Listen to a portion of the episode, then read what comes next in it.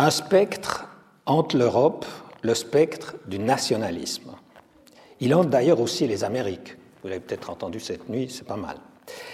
Les Amériques et toutes les Russies. Dans chaque pays, les politiciens ont lancé la discussion autour de l'identité nationale et les intellectuels ont été sommés de participer à cette discussion bien mal embanchée.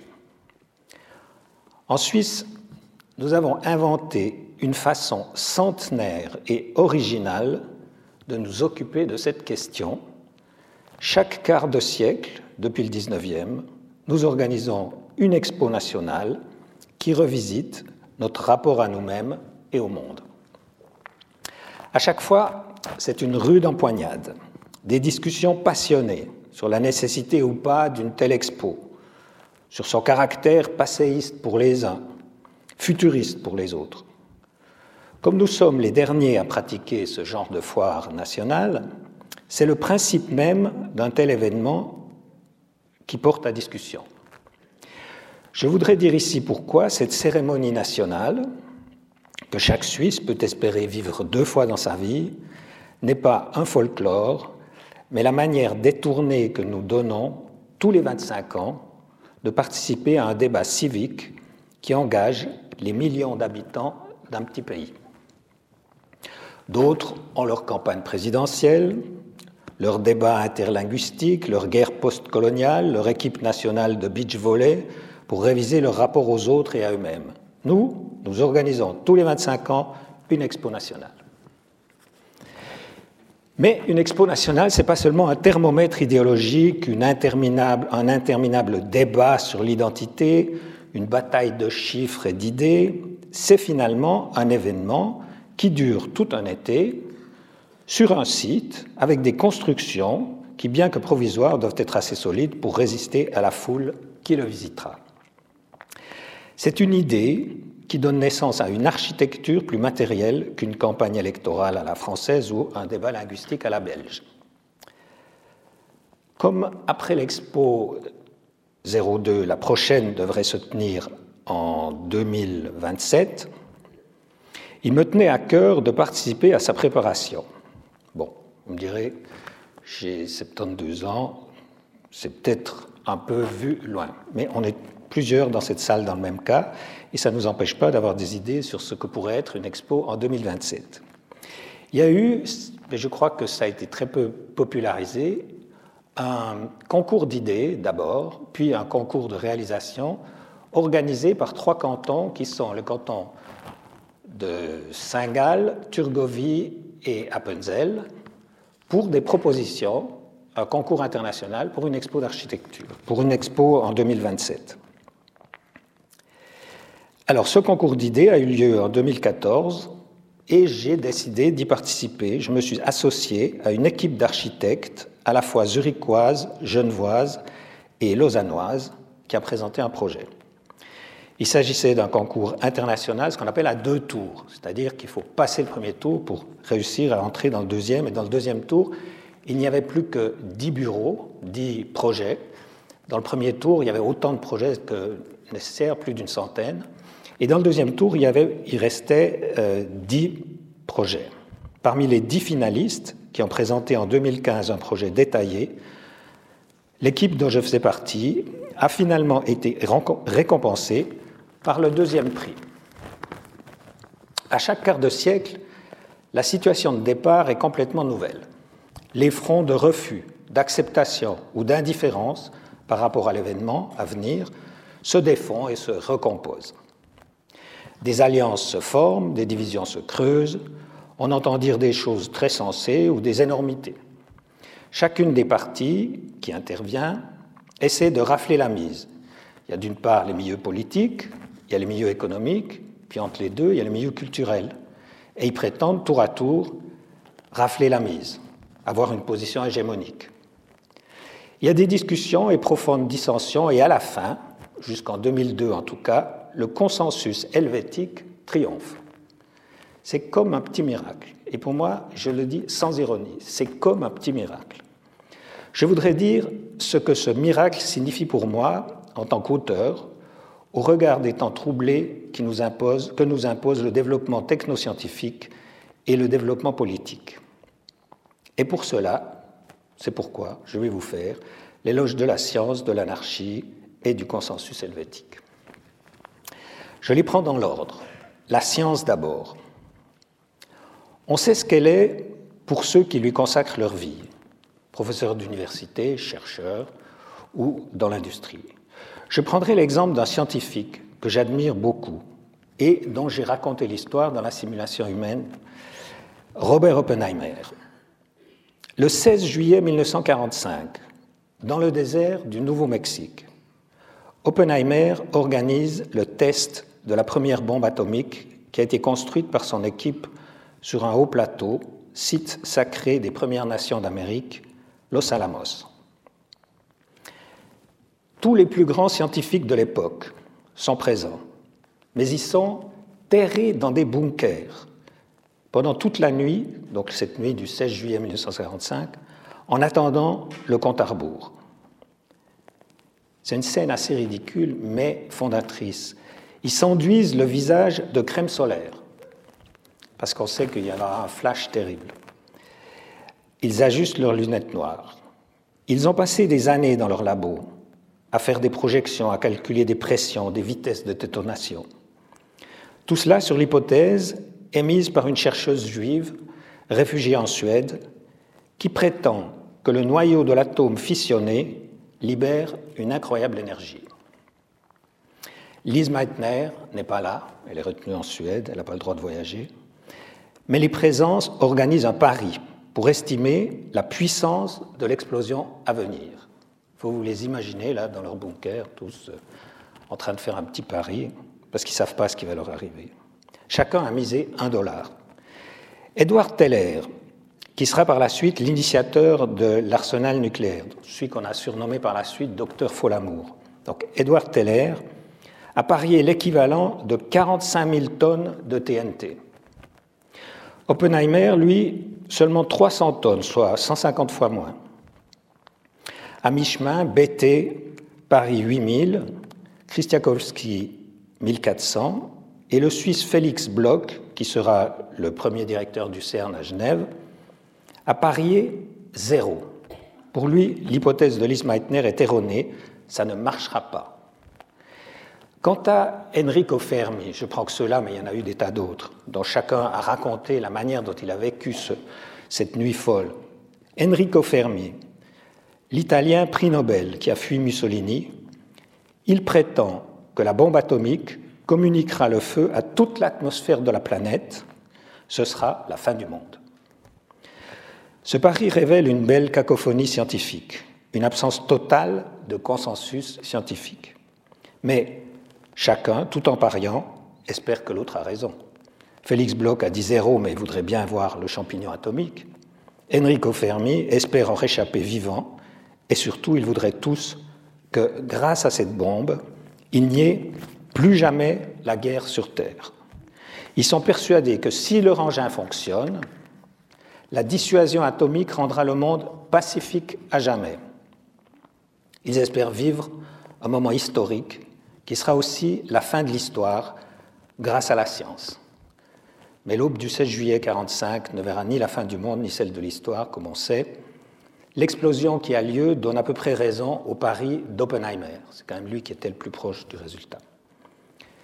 Tous ces hommes, en fait, il n'y avait pas une femme sur place, terrés autour d'un petit paquet suspendu à une tour métallique de 30 mètres dans le désert du Nouveau-Mexique, l'apprendront à leurs dépens. La science n'est jamais pure. Il y a le flash de l'expérience, ce moment où la théorie se vérifie ou pas, mais il y a derrière ce flash une longue suite de conséquences techniques, pour ne pas parler des retombées politiques. La découverte une fois faite, le monde entier doit prendre acte de ses conséquences. La guerre froide entre les blocs ou les armes de destruction massive attribuées à un dictateur. Il n'y a donc pas de science dont l'application à terme ne modifie pas nos vies. En général, c'est même le but proclamé de la science, améliorer nos vies. Il faut donc faire l'éloge de la science et il vaut mieux en faire l'éloge que de vouloir résister à tout prix à son développement. Mais pour moi, le meilleur moyen de la supporter consiste à en discuter les résultats, à les détourner éventuellement, et, dans tous les cas, c'est mon travail, d'en constituer le récit. Imaginez ces grands esprits terrés dans leur bunker du désert, en faire le portrait. N'est-ce pas rendre humaine cette science? Comprendre que le pari des scientifiques, ou bien celui de Blaise Pascal, nous permet de faire à la fois la critique et l'éloge de la science. J'ai une petite, euh, petite anecdote qui m'a frappé l'autre jour. C'est certains d'entre vous ont peut-être vu euh, l'Orfeo de Monteverdi ici euh, au théâtre. Et dans l'Orfeo, les paroles sont extraordinaires parce qu'elles marquent le moment de la vision scientifique de l'époque. Il dit Soleil, toi qui tournes autour de la Terre. Voilà. Il y a beaucoup d'exemples comme ça qu'on peut raconter de la science qui se trompe, qui croit raconter, expliquer ce qui se passe, qui nous est très familier, mais qui en fait est fausse. J'ai un autre exemple qui me vient à l'esprit, c'est l'exemple des frères montgolfiers, qui étaient persuadés que leur montgolfière montait parce que l'air qu'ils mettaient dans les montgolfières était noir. Et s'il n'avait pas été noir, il ne serait pas monté. Et en fait, c'était parce que c'était l'air chaud. Mais on s'en est aperçu plusieurs années plus tard. Alors, la science. Après la science, l'anarchie. Voyons ce qu'il en est de l'anarchie dont je prétends qu'elle est la seule et vraie forme de la démocratie aujourd'hui. J'espère vous choquer en disant ça. Les autres formes démocratiques qu'on vante désormais, le sont-elles vraiment? Un exemple suffira dans un pays où la démocratie a une longue histoire, en tout cas en théorie, si ce n'est dans les faits, la Grèce. On a demandé aux électeurs grecs ce qu'ils voulaient en matière économique et financière, ils ont voté, ils ont cru pouvoir décider, les prétendus démocrates européens leur ont imposé des vues différentes. Désormais, le pouvoir de l'économie vide la démocratie de sa substance. Puisqu'un exemple suffit, je ne parlerai pas de la manière dont Wall Street a fasciné les décisions de la Maison-Blanche sur l'assurance santé, ni de la manière dont les banques suisses en difficulté ont manipulé le gouvernement helvétique. La cause est entendue. Ce qui s'appelle pouvoir politique aujourd'hui n'en est plus un que s'il peut s'adosser sur ce qu'on appelle joliment le mur de la le mur de l'argent. La démocratie parlementaire est devenue sonnante et trébuchante. Elle n'est donc plus démocratique, puisque l'essence de la démocratie est justement que le pouvoir s'y dissout et ne peut être accaparé ni par une dictature ni par un groupe de pression, par exemple économique.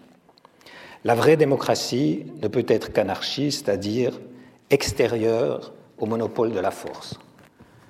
Si tous les hommes sont égaux, et non seulement en droit, mais en fait, cela signifie que la démocratie doit aussi être économique et qu'on doit adopter jusque dans les assemblées d'actionnaires la formule qui a détruit l'apartheid en, euh, en Afrique du Sud, One man, one vote, à chacun savoir. En Suisse, depuis le XIXe siècle, s'est développée dans les montagnes jurassiennes, mais aussi en partie à Zurich et au Tessin, une tradition anarchiste non violente qui a fortement marqué la culture du débat politique. Et j'ose dire que c'est dans ce creuset teinté d'anarchisme qu'est né l'internationalisme qui a permis la naissance de la Croix-Rouge et de la Société des Nations. C'est du débat anarchiste aussi que vient cette grande idée de consensus qui signifie qu'un débat n'est pas terminé tant que tout le monde n'a pas trouvé une position digne, même si elle doit être de compromis. Dans le débat politicien qui ne traite plus de vrais enjeux, le consensus helvétique ne s'illustre plus vraiment, mais il continue de manifester sa pertinence dans les grands débats de société. Je voudrais montrer ici comment, à travers chaque expo nationale, ce consensus que j'admire s'est illustré. Même si je suis bien conscient que ce consensus ne découle pas pour tout le monde de la tradition anarchiste. Enfin, vous me permettez d'avoir cette idée-là. Chaque exposition nationale suisse a été accompagnée par la diffusion d'un progrès scientifique et technique. Le chemin de fer en 1896, c'était l'expo à Genève, le téléphone en 14, c'était à Berne, la cuisinière électrique pour chaque ménage en 39, à Zurich, l'utilisation dite pacifique de l'énergie atomique en 1964 à Lausanne et le numérique en 2002. Les expositions nationales ont pu profiter de l'engouement pour l'avancement de la science et exalter le progrès industriel. Ceci, c'est la première raison de leur succès. La deuxième raison de leur succès tient au contexte historique dans lequel elles se déroulent. En 14, c'est la veille de la Première Guerre mondiale, en 39, la veille de la Seconde, 64 en pleine guerre froide, le hérisson suisse, présenté par les militaires, devait aider chaque fois à resserrer les rangs face au péril extérieur et à l'étranger mal intentionné. En 2002, le pays devait se remettre de la perte de sa compagnie d'aviation et des difficultés de ses banques à l'étranger. Mais la troisième raison du succès, et pour moi elle est fondamentale, tient au rôle des artistes. En 1896, Ferdinand Hodler n'était pas le peintre officiel qu'on a fait de lui plus tard. Sa peinture était alors d'avant-garde. En 1939, Hans Erni n'était pas encore le peintre populiste qu'il est devenu. Il a peint alors une fresque dont l'ironie n'a rien de nationaliste. En 64, là, je pense que plusieurs dans la salle savent de quoi je parle, à l'Expo nationale, les visiteurs pouvaient admirer au bord du lac une énorme machine faite de pièces métalliques grinçantes, de vieux ressorts, de poulies approximatives, de roues dentées hésitantes, de courroies à transmission à peine ajustées. Les parties en mouvement produisaient un bruit épouvantable, fracas de tôle, crissement de gonds en manque d'huile. On aurait dit toute une usine menacée d'effondrement. Les visiteurs s'arrêtaient, fascinés par la machine à tingler. Les grands-pères expliquaient à leurs petits-enfants les miracles de la transmission des forces, puisque toute l'énergie venait de quelques moteurs électriques récupérés à la casse. D'autres visiteurs restaient plantés là, dans l'attente du collapse définitif de l'installation. D'autres encore souriaient largement, une joie destructrice au cœur. D'autres hochaient la tête, répétant que ce n'était pas de l'art, ni même de l'artisanat, que ça coûtait cher pour rien, et surtout, ça n'avait aucun sens. En 1964, pourtant, personne en Suisse ne doutait de l'avenir de l'industrie de la machine-outil et de la construction mécanique. Les fleurons de notre industrie s'appelaient alors Braun-Boveri, Von Roll, Monteforno, Sécheron. Parmi tous ces visiteurs, face à la machine à Tingli, lequel n'aurait jamais cru qu'en si peu de temps, ces grands noms désigneraient des friches industrielles autour des villes du pays? Tingli, artiste de l'inutile et de la déconstruction, n'annonçait rien moins que la ceinture de rouille qui, dès la fin des années 80, s'est installé à la périphérie des agglomérations helvétiques. Les ressorts ne grincent plus, les plaques métalliques ne s'aiguisent plus l'une contre l'autre, les courroies de transmission sont à jamais figées. On se souvient, et je dois dire que je dois faire, comme on dit, mon autocritique sur la manière dont a été reçue cette œuvre d'art qui, pour moi, était vraiment d'avant-garde, c'est-à-dire qu'elle annonçait quelque chose qui était en train de se passer.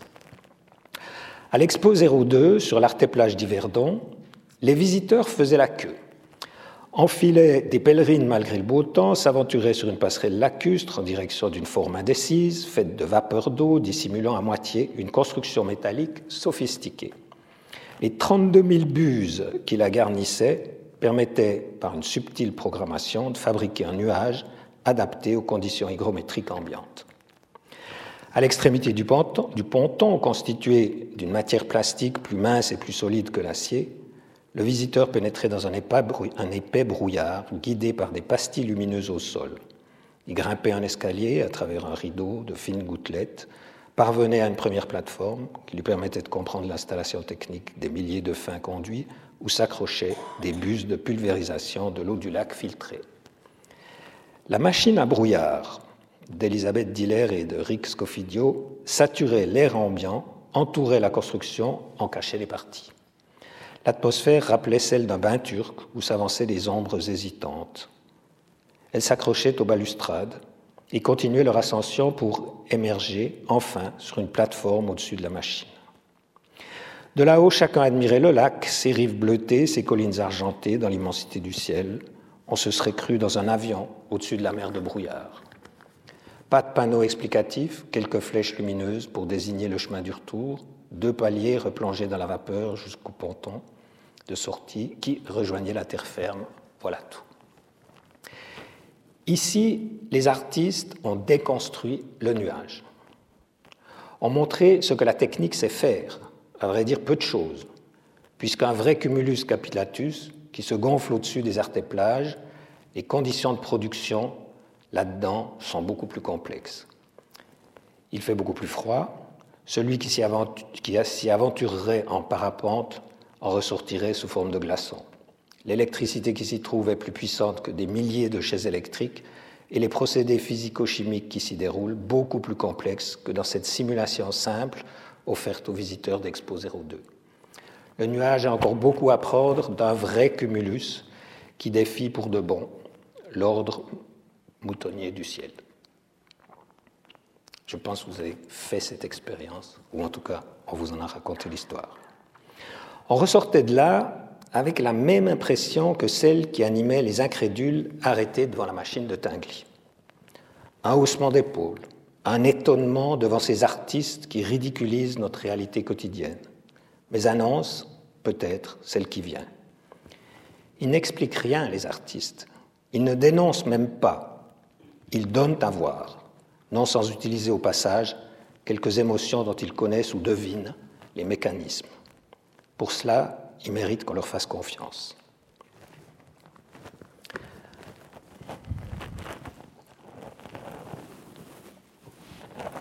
Vous me direz que parler de la culture d'un pays à travers ses expos nationales est un procédé réducteur, éventuellement fautif, pour rendre compte de la manière dont l'identité helvétique se forme et se déforme. Pourtant, et je passe à la littérature, enfin, si je considère les textes que produisent les écrivains suisses pendant la même période, je constate qu'eux aussi sont, d'une manière ou d'une autre, occupés à construire chaque fois un nouveau consensus helvétique.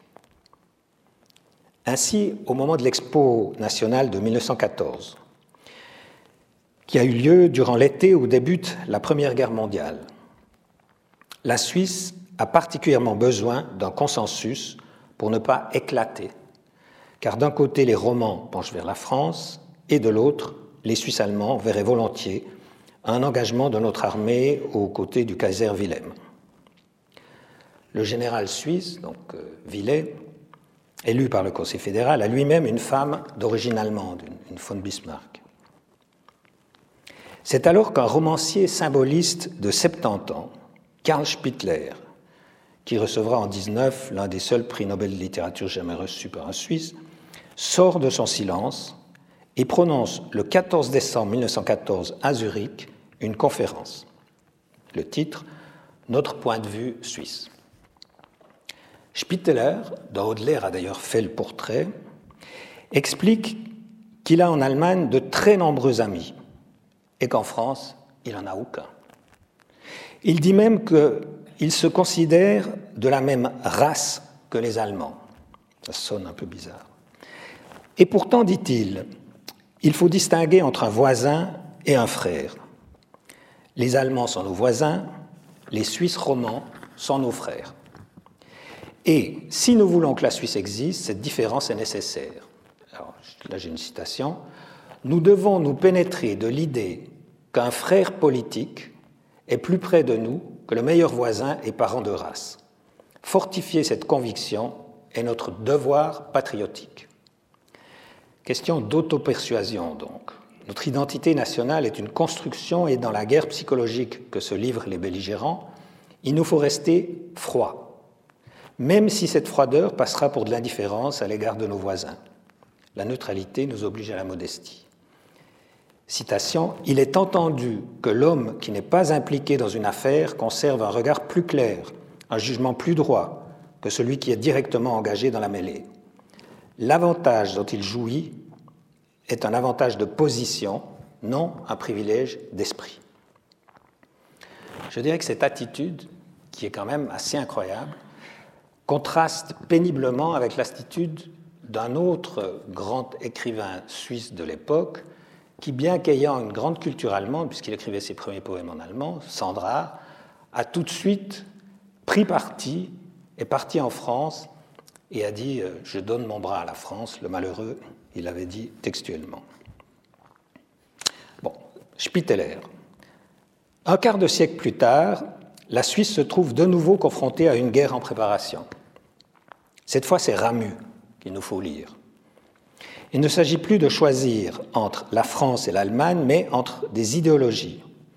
Le danger n'est plus l'éclatement ou la partition de la Suisse, même si certains en rêvent, mais le ralliement en bloc à l'axe des fascismes allemands et italiens ou éventuellement au système des soviets. En 1937, alors que se prépare pour 1939 une nouvelle expo nationale, la Landi de Zurich, Ramu a 59 ans quand il écrit Besoin de grandeur. Alors j'ai lu ce texte, j'ai calculé, il y a plus de 60 ans, et il m'est resté comme vraiment le texte fondamental de Ramu. Je sais qu'aujourd'hui c'est plus considéré peut-être comme des grands textes, mais pour moi c'est le texte fondamental. Il commence de manière péremptoire.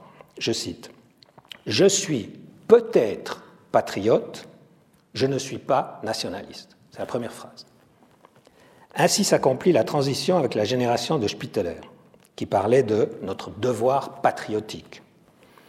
Mais la transition s'arrête là. Ramu essaie lui aussi de définir notre position, notre point de vue. C'est une constante chez les intellectuels en Suisse de faire le point, de se placer, comme dirait Sartre, en situation. Ramu constate que lui et ses contemporains vivent dans un tout petit pays, pour lui d'ailleurs, ce pays commence au glacier du Rhône et se termine avec le Léman. Ce pays est un par la nature, dit Ramu. Mais la petitesse géographique n'empêche pas ce besoin de grandeur que nous avons en nous. Selon Ramu, en Russie, en Allemagne et en Italie, ce besoin de grandeur a trouvé un exutoire. La question est donc de savoir si cette grandeur-là conviendrait à notre pays. Ramus s'interroge à propos de ceux qu'il côtoyait au collège, désormais avocats, médecins, pasteurs, ceux qu'il appelle les bourgeois, et qui grimpent désormais chaque week-end sur les sommets alpins pour dominer le paysage. C'est leur besoin de grandeur. Les ouvriers, eux, regardent du côté de Moscou, parce que là-bas, on promet un avenir au genre humain. Cet humanisme, comme l'appelle Ramu, ne convient pas à la Suisse parce que la Suisse n'est pas industrielle et ne doit pas le devenir. Ça, c'est les idées de Ramu, 1937. Restent les paysans, ceux qui, comme dit Ramu, n'ont vu ni le golfe de Naples, ni Tahiti, ni les mers du Tonkin, n'étant jamais sortis de chez eux. C'est sur eux que compte Ramu, pour refonder et satisfaire notre besoin de grandeur. Il se livre donc à une analyse de classe, il y a la bourgeoisie, le prolétariat et la paysannerie. Et avec cela, il faut faire un pays. Ramu dessine une stratégie. C'est aux paysans de parler, car selon lui, nous sommes un, paysan pays de paysans, c'est-à-dire de petits propriétaires. En somme, Ramu, comme Mussolini, comme Staline, décide qu'il y a à l'intérieur d'une société une classe qui doit se réveiller pour nous conduire et satisfaire notre besoin de grandeur. Ce ne seront ni les corporations, ni, ni le prolétariat, ce sera le paysan. Et la citation, L'ouvrier a sa propre autonomie qui est celle de sa classe. Le bourgeois n'a plus d'autonomie, n'ayant plus d'esprit de classe. Ou s'il l'a, cet esprit est tout passif. Il ne reste que le paysan. Ramu en tire les conséquences. Il dit qu'il voudrait être non pas seulement patriote, mais paysan, parce que dans ce mot il y a pays, et j'ajouterais même il y a paysage. Et voilà la phrase qui me plaît le mieux. J'aime mon pays, dit-il, au sens géographique du mot. Ramus sait que le paysan est taiseux, qu'il ne, verra, qu'il ne fera pas lui les discours qui sauveront notre identité nationale. Il l'exhorte pourtant. Alors là, c'est Ramus qui parle. vous vous êtes toujours laissé faire, paysan de chez nous.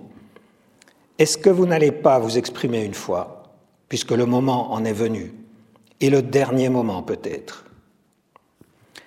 Mais comme il sait qu'ils se mureront dans leur silence, qu'aucune classe, ni bourgeoise, ni prolétaire, ni paysan, ne guidera le pays, Ramu décide que c'est au poète qu'il appartient de satisfaire notre besoin de grandeur, qui est un besoin d'identité, un besoin, dit-il, de plénitude. Les hommes sont posés les uns à côté des autres. C'est au poète de les faire communier, et il conclut, car le poète est par là communiste. Aujourd'hui, cette vision d'un pays soudé autour de la paysannerie peut faire sourire. Ramu lui-même n'était pas sûr de sa stratégie. Et besoin de grandeur, autant la phrase du début, on a envie de la citer, autant la phrase de fin est plus amère. J'exprime un besoin sans savoir où il tend, ni de quoi il est fait, ni par quel chemin on peut atteindre à sa satisfaction. On connaît la suite 25 ans plus tard, après la Seconde Guerre mondiale et en pleine guerre froide. La Suisse décide de refaire une expo nationale. Ce sera à Lausanne en 64. Cette fois, c'est Max Frisch qui propose ses réflexions pour former un nouveau consensus national. D'une certaine manière, il reprend la réflexion de Ramu, ou disons là où Ramu l'avait laissé, le patriotisme géographique. Comme Frisch est aussi architecte, il ne se contente pas de décrire un malaise. Excusez-moi.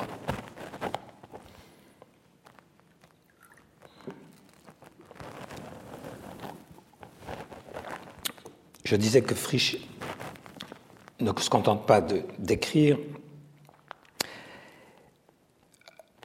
Et en 1964, dix ans avant l'Expo 64, lui et son ami Lucius Burkhardt proposent leur vision de la future Expo. À la place d'une Expo, une ville de 15 000 habitants, éventuellement dans la région des Trois Lacs. Voici quelques-unes des idées qu'il propose dans une brochure de 50 pages appelée Achtung die Schweiz, titre ambigu qui signifie à la fois attention à la Suisse et respect pour la Suisse. Alors la citation. Les anciens Romains, les Zeringen, les industriels du XIXe siècle, ont conçu et fondé de nouvelles villes. Pourquoi pas nous? Ce sera un laboratoire, un exemple qui permettra d'inventer un nouvel art de vivre qui pourra être copié. Il faut dénoncer l'immobilisme de ceux qui traitent d'utopie tout ce qui n'a pas encore été réalisé. Le fait d'être suisse ne doit pas être confortable, ce doit être une joie, nous autres Suisses éprouvons le malaise d'être en mesure de voyager partout dans le monde sans vraiment appartenir à ce monde. D'habitude, vous le savez, Frisch euh, aime bien critiquer son pays, insister sur les erreurs, voire les errements de nos autorités pendant la Seconde Guerre mondiale. Mais quand il s'agit d'Expo nationale, il faut reconstruire un consensus autour d'une grande idée, d'un projet. Il s'applique jusque dans les détails. Il n'aime pas constater, dit-il, le Suisse est devenu, sur le plan international, comme le nouveau riche. Nous ne sommes donc plus réductibles, comme se le figurait encore Ramu, à un petit pays comme la Grèce qui devrait épancher son besoin de grandeur. Le vivre ensemble a besoin d'être discuté, notre besoin anarchique de liberté a besoin d'être mis en discussion pour arriver à un consensus toujours à reformuler. L'Expo 64 à Lausanne n'a pas retenu la proposition de Frisch, mais les thèmes qu'il entendait mettre en discussion l'ont été. Et c'est allé bien au-delà d'une interrogation sur le rôle de notre armée et sa nécessité de se doter de l'arme nucléaire. Un quart de siècle plus tard, c'était Expo 02. Là encore, la nouvelle donne a été discutée par les intellectuels. Adolphe Mouchk est celui qui, à mes yeux, a le plus réfléchi à la situation créée par la fin de la guerre froide et la montée du nationalisme.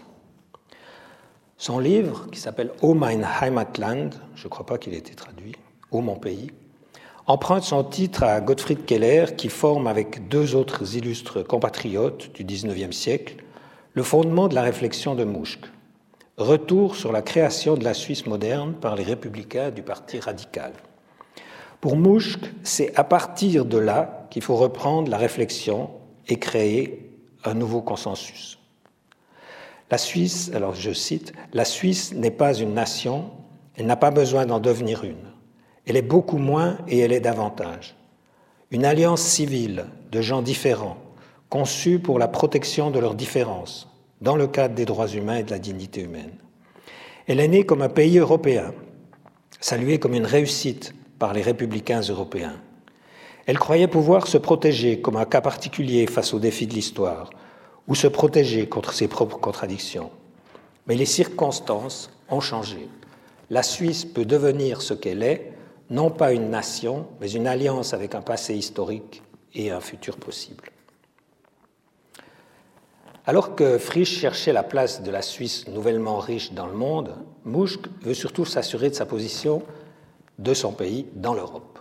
Si l'Europe a fait naître la Suisse au XIXe siècle, nous devons retourner à ses origines, cette origine de notre modernité. Et là, dans le jeu politique, il y a une variable que Mouche juge simpliste et donc nuisible, et qu'il veut exclure, c'est celle d'un pays nationaliste. En cela, il rejoint Ramu Je suis peut-être patriote, je ne suis pas nationaliste. Il s'agit pour Mouchk de refonder une alliance de toutes les parties du pays, toutes les classes aussi. Et cette tâche d'intégration doit aller de pair avec l'intégration dans l'Europe qui nous sera facilitée par le fait que nous ne sommes pas une nation. Je dirais quand même que la position de Mouchk a une certaine contradiction dans la mesure où il veut, dans la même phrase, il affirme que nous ne sommes pas une nation et que nous ne sommes pas non plus un cas particulier. C'est sur ce paradoxe que nous devons reconstruire le consensus helvétique.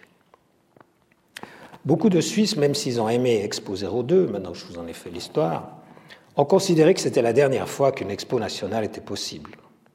Soit parce que ça coûtait cher, c'est un argument helvétique, soit parce que personne n'en faisait plus, c'est un autre argument. Mais alors, comment se formera notre nouveau consensus? Comment procéderons-nous à notre examen de conscience? Je vous l'ai dit, trois cantons de Suisse alémanique ont lancé et ont proposé un concours d'idées à deux tours. Et même si pour moi, en 2027, je marcherai avec des cannes, on ne marcherait plus du tout, j'ai trouvé le défi intéressant, surtout vu sous l'angle de mes illustres prédécesseurs, Spitteler, Ramu, Frisch, Mouchk. Il s'agit donc de réfléchir à la forme que devrait prendre notre consensus, notre vivre ensemble après le premier quart du XXIe siècle. Et comme j'étais dans une autre vie, j'étais architecte, je me sentais porté à matérialiser le résultat d'une réflexion sur notre avenir. C'est ce qui devait permettre un projet d'Expo nationale en 2027. Et là, je vais essayer de vous expliquer, sans entrer dans les détails techniques du projet qui a été présenté, le type de réflexion qui a précédé cette proposition. Jusqu'à aujourd'hui, les expos nationales suisses ont servi à interroger notre propre regard sur la Suisse, puis à exposer ce regard à nous-mêmes et à des visiteurs étrangers. Si une expo nationale a encore un sens en 2027, ce sera non plus pour interroger d'abord notre regard, mais le regard que les autres portent sur nous. Dans les expos nationales précédentes, on a d'abord traité l'identité comme un phénomène politique, historique et culturel. Il s'agit là aussi d'aller plus loin.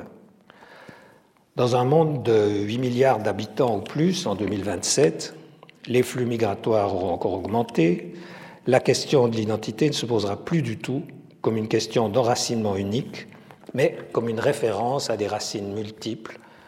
Parmi celles-ci, en 2027, l'attachement à un paysage le fameux patriotisme géographique.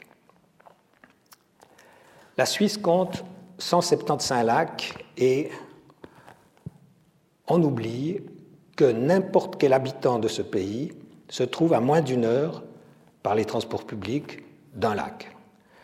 Même quand il habite tout en haut dans les montagnes, il y a un petit lac de montagne dans lequel il peut aller se refléter. Chacun d'entre nous peut voir un lac dans l'heure qui suit si ça lui chante. Et ça, c'est une donnée du patriotisme géographique.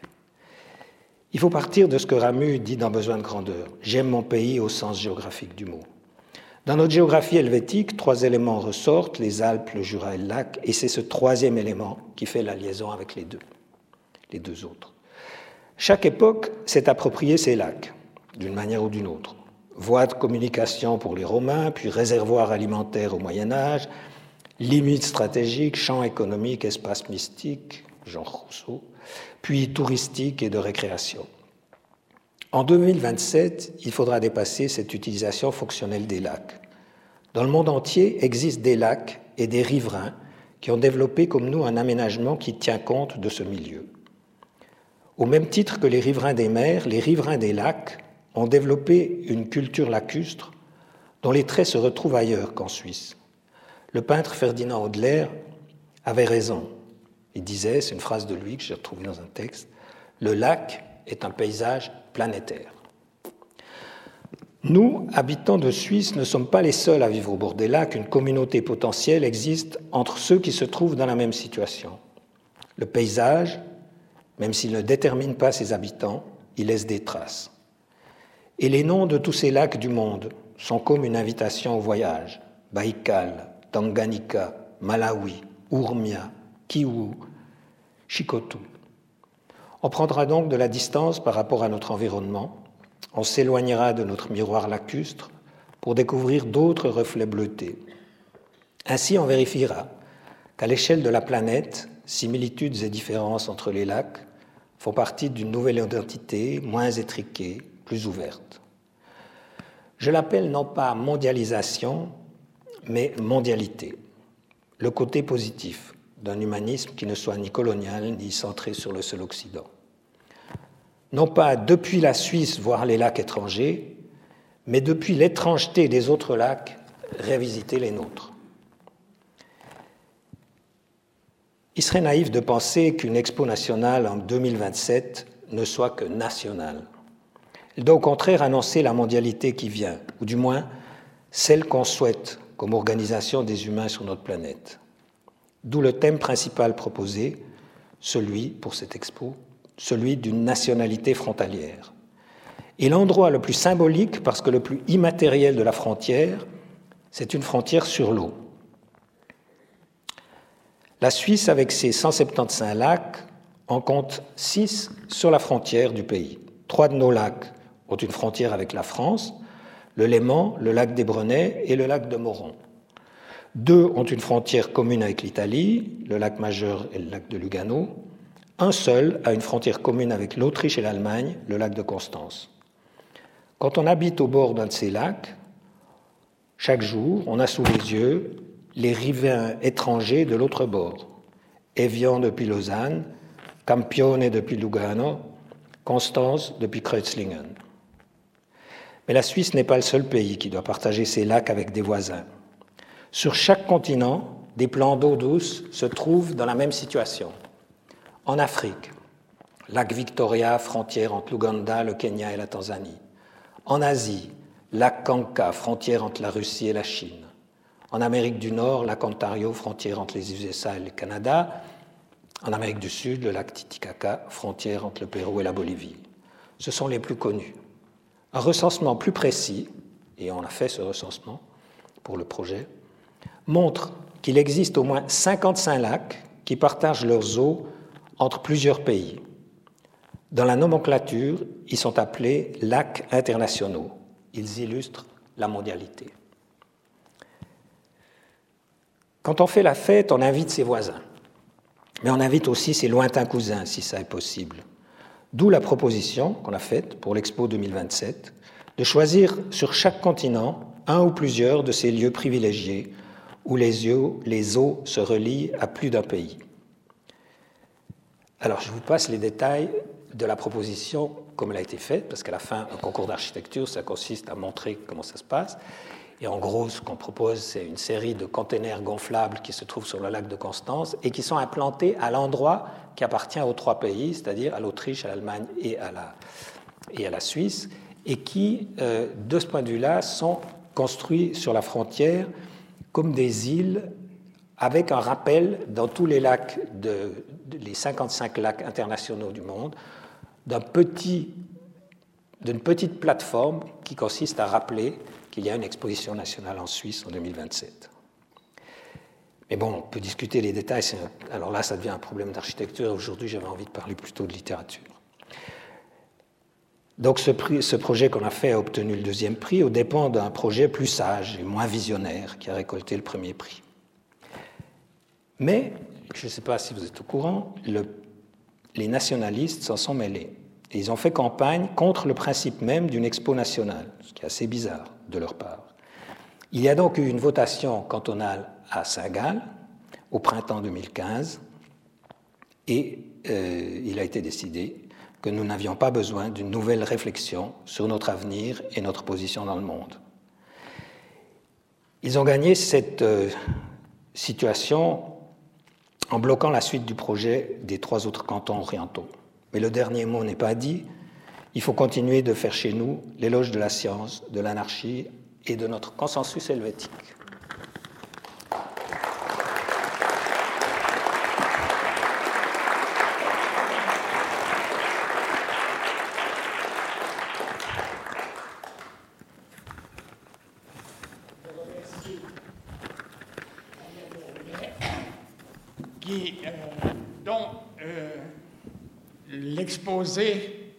Suscitera certainement beaucoup de questions de votre part. Alors je donne la parole au public.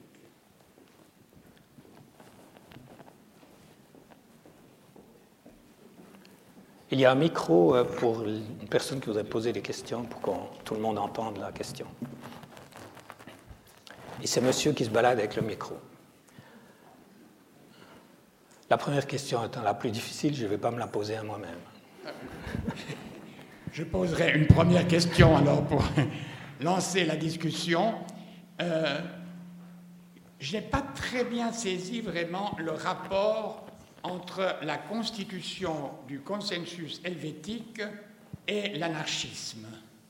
Parce que pour moi, une des particularités de la Suisse, c'est précisément le, goût de l'ordre, quel qu'il soit.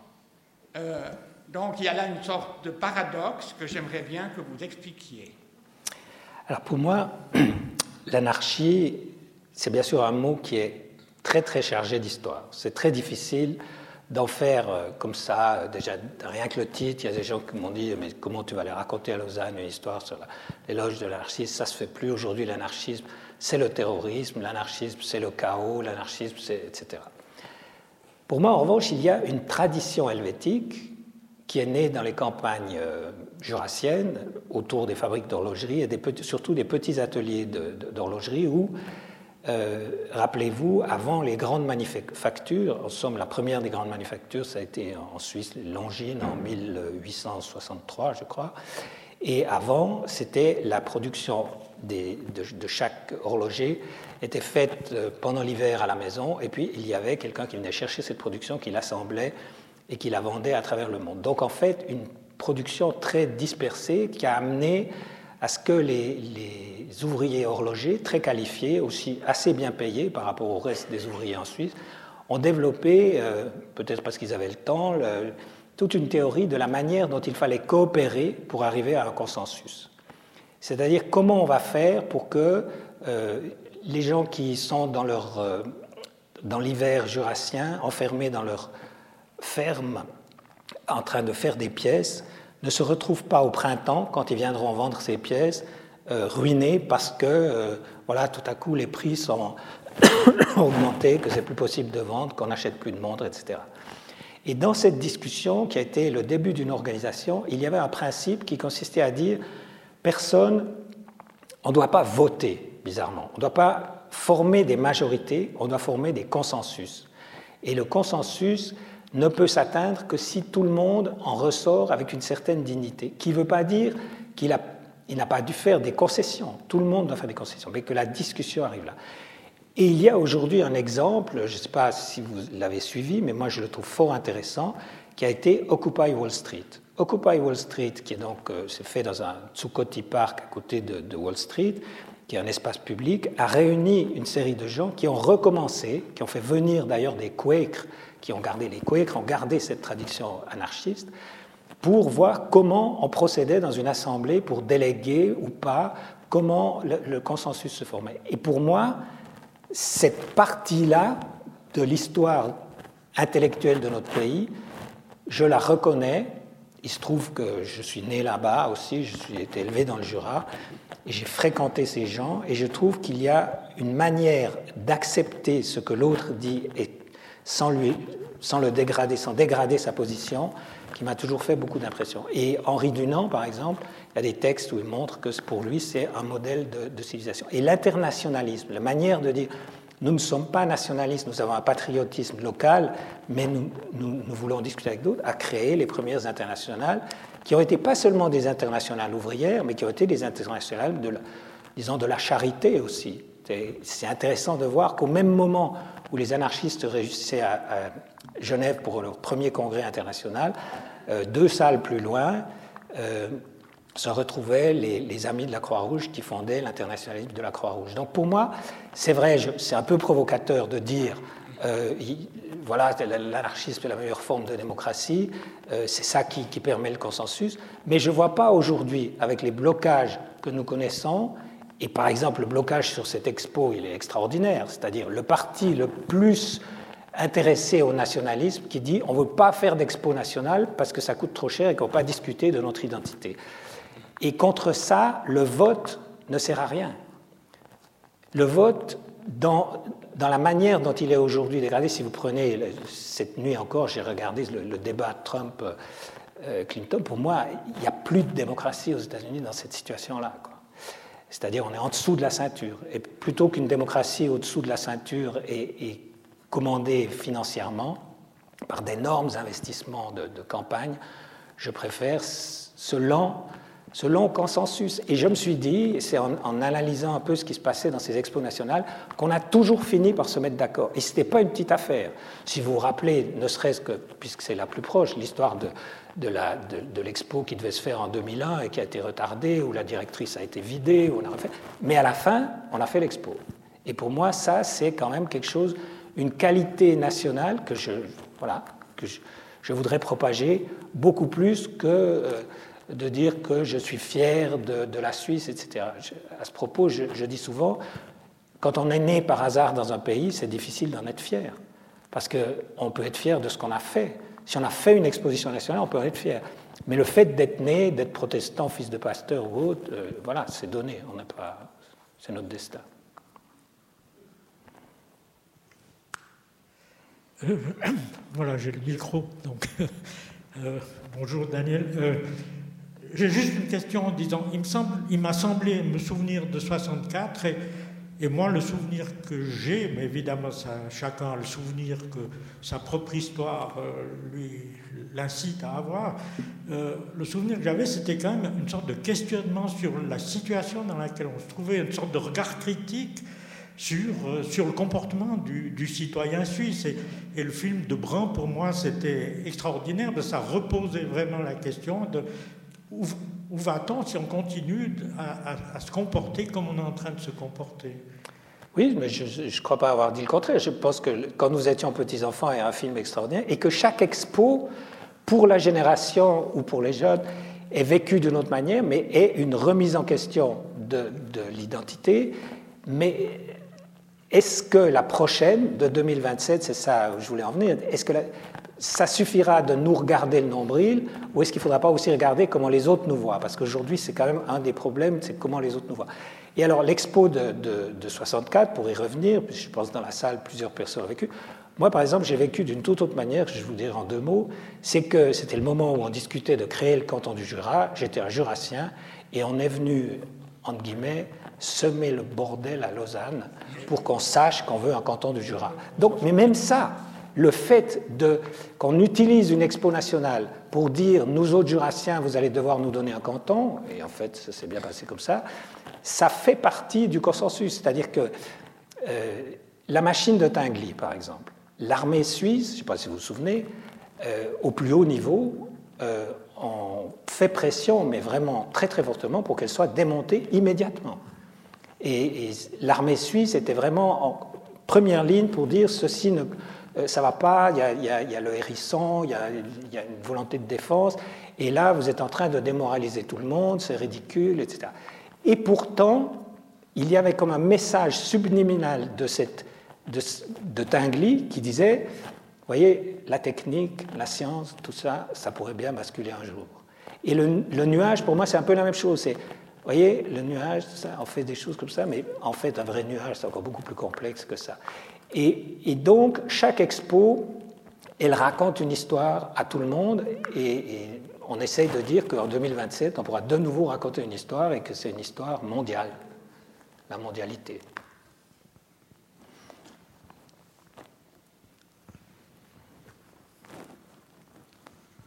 je vais vous poser une question. J'ai aussi vécu 64-2002 avec euh, beaucoup d'enthousiasme parce que c'était l'occasion de se projeter dans le futur.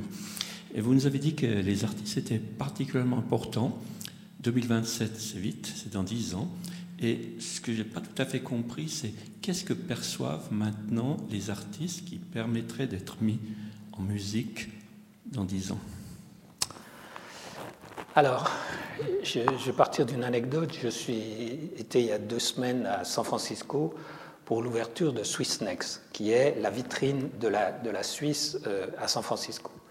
Et ça a été fait en grand, c'est-à-dire que pour la première fois, je crois, dans l'histoire de la Confédération, on a mis ensemble plusieurs services qui d'habitude se battent l'un entre l'autre, c'est-à-dire Suisse Tourisme, la science suisse, donc à travers SwissNext, euh, le, présence suisse et les Pro Helvetia, plus le consulat. Tout ça dans le même bâtiment.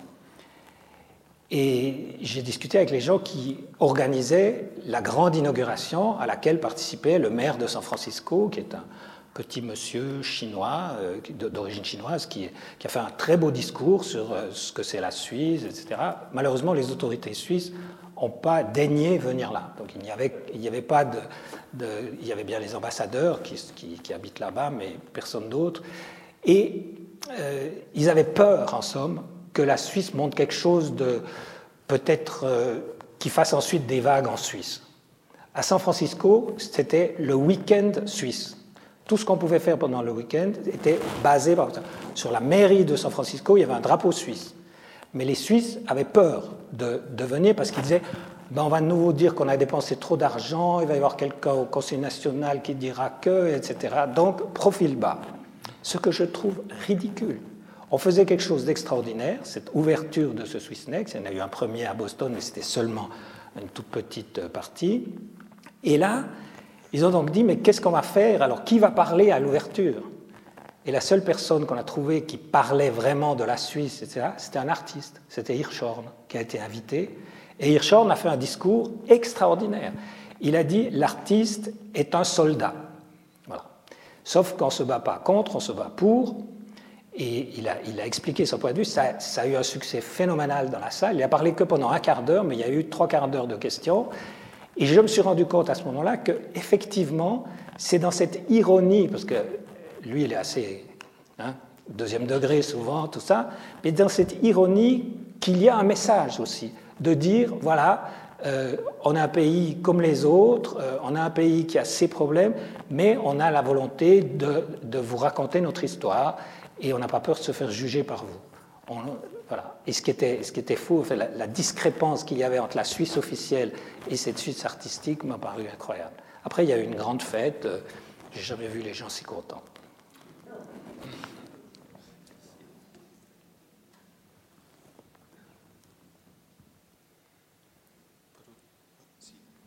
Ben, pendant qu'il cherchait une autre question, je vais juste encore raconter la fin de cette histoire. Pour l'ouverture de ce, de Swiss Next à San Francisco, donc qui se trouve à côté de l'Exploratorium, entre l'Exploratorium, qui est le nouveau musée des sciences, et à côté le, Fisherman's Wharf, où vont tous les touristes. Donc dans cette grande salle, il manquait un peu quelque chose à mettre au mur. Et il y a un banquier suisse qui a fait un cadeau. Et ce cadeau, c'est un, un dessin euh, de Ben, l'artiste qui avait dit la Suisse n'existe pas à Séville. Et le dessin là dit simplement l'ego, c'est la pire des choses. Voilà. Et j'ai trouvé cette ironie de ce banquier, Thierry Lombard, extraordinaire, euh, à l'intérieur de ce cadre helvétique. Voilà. Donc ça, veut dire que même les banquiers savent rire et, savent rire de, de, notre ego. Quoi. Une autre question, oui. Oui, euh, merci beaucoup, monsieur. Pour un étranger, la Suisse est un, le Suisse est un lanceur de, pétards. Quand je suis venu ici, les années 62, le FLJ existait. Et moi qui venais de, l'Afrique, le FLN, tous les F et compagnie, je me dis, mais où suis-je? Ma mère, quand je lui ai écrit, ma mère me dit, tu rentres tout de suite. Et euh, j'avais euh, étudié en médecine, j'avais des copains jurassiens euh, qui essayaient de m'expliquer, mais je ne les comprenais pas du tout. J'arrive ici à Lausanne, il y avait Lausanne Bouge. Le flon s'est fait à cause de Lausanne Bouge, il ne faut pas oublier. L'absinthe jurassien et l'absinthe genevois ont été les seuls à tenir d'une façon organisée, anarchique bien sûr, mais d'une façon organisée devant tout le système suisse. Euh, évidemment, ça surprend un peu, mais euh, je suis devenu, j'ai pris la nationalité suisse. Mais pour un, étranger qui prend la nationalité suisse, on est obligé de revoir l'histoire suisse. Guillaume Tell était anarchiste. Hein. Euh, ce n'était pas. Hein.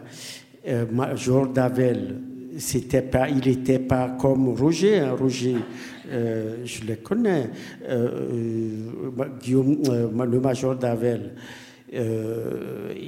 c'était pas, il n'était pas un bon soldat, comme on dirait. Donc, quand on prend tous ces petits pétards lancés, on est surpris qu'on veuille s'asseoir après pour penser à qu'est-ce qu'on veut faire après les pétards lancés. Je disais tout à l'heure, Lausanne bouge, ça a donné le flon, on n'y pensait pas du tout. Hein. Toute cette zone-là était vieille haute, ça a été rasé, c'est devenu vivant. Voilà. Merci beaucoup. Est-ce que vous souhaitez que je commente ce que vous avez dit? Je, pense que vous avez entièrement raison, qu'effectivement, il y a un mouvement euh, helvétique euh, qui n'est pas forcément pris en compte quand il commence. J'ai moi-même été euh, dans, ce qu'on appelait les Zürcher Krawalle, qui, qui, a commencé très très simplement comme la révolution belge. Ça m'a toujours frappé. La révolution belge a commencé en 1830 avec des gens qui se sont révoltés contre un spectacle de l'opéra. Et à Zurich, en, 1980, quelques jeunes ont lancé des tartes à la crème sur les gens qui sortaient de l'opéra suite à une votation. On avait, on avait donné des crédits euh, exorbitants pour une salle. Et donc il y a d'autres mouvements que, disons, que ce qui est raconté en surface. Et souvent, je dirais que les écrivains suisses euh, que j'admire sont euh, comme des sismographes de ces choses-là. C'est-à-dire qu'ils les perçoivent un tout petit peu avant euh, des autres. Comme un peu dans l'exemple de, de qui perçoit la fin de l'industrie mécanique et qui, qui, en fait quelque chose sans savoir vraiment ce, ce qu'il est en train de faire. Et c'est pour ça que je dis qu'il vaut mieux faire confiance aux artistes peut-être qu'à la bureaucratie helvétique. Oui, il faut peut-être rappeler que euh, vous avez fait allusion à Besoin de grandeur de Ramu, que la même année, Ramu écrit à, Denis de Rougemont pour la revue Esprit, donc revue parisienne, que la Suisse n'existe pas. la seule chose qui unisse les Suisses, c'est l'uniforme des postiers. Hein. Euh, donc il, crée un scandale euh, anti-nationaliste, justement, à une époque il faut rappeler aussi que c'était l'époque de, la Landi, l'époque de la défense spirituelle de la Suisse, c'est l'époque de Heidi. Et j'ai étudié personnellement les traductions de Heidi en français, et une chose assez extraordinaire, parce qu'un jour, je dis à une amie suisse allemande, est-ce que tu as lu Heidi grand-mère Elle me dit, Heidi grand-mère Je dis oui, Heidi Großmutter. Ça n'existe pas. Ça n'existe qu'en français, parce qu'il y a eu un traducteur de Heidi en français qui a écrit ensuite Heidi jeune fille, Heidi et ses enfants, Heidi grand-mère. Et Heidi grand-mère a paru en 1939 au moment de la Landi. Ça, c'est assez extraordinaire. Donc, euh, ça montre que la, la, constitution d'une identité se fait aussi à un niveau inférieur. Souterrain beaucoup aimé ce que vous avez dit à propos du consensus. C'est une chose que nos voisins français nous envient. L'autre jour, j'écoutais une émission à la télévision où, on parle, où un grand euh, politologue a parlé de la Suisse en disant en Suisse, on arrive à trouver un consensus parce qu'on prend le temps et euh, parce qu'il était question du référendum et de la nature du référendum et effectivement, c'est ce qui nous distingue peut-être. C'est la lenteur parfois de nos euh, discussions, mais qui aboutissent à ce que la minorité ne soit pas humiliée par la majorité. C'est très important, semble Autre question? Si ce n'est pas le cas, je remercie Daniel de Roulet et je vous donne rendez-vous la semaine prochaine sur un tout autre sujet, puisqu'il sera question de l'autisme. Merci.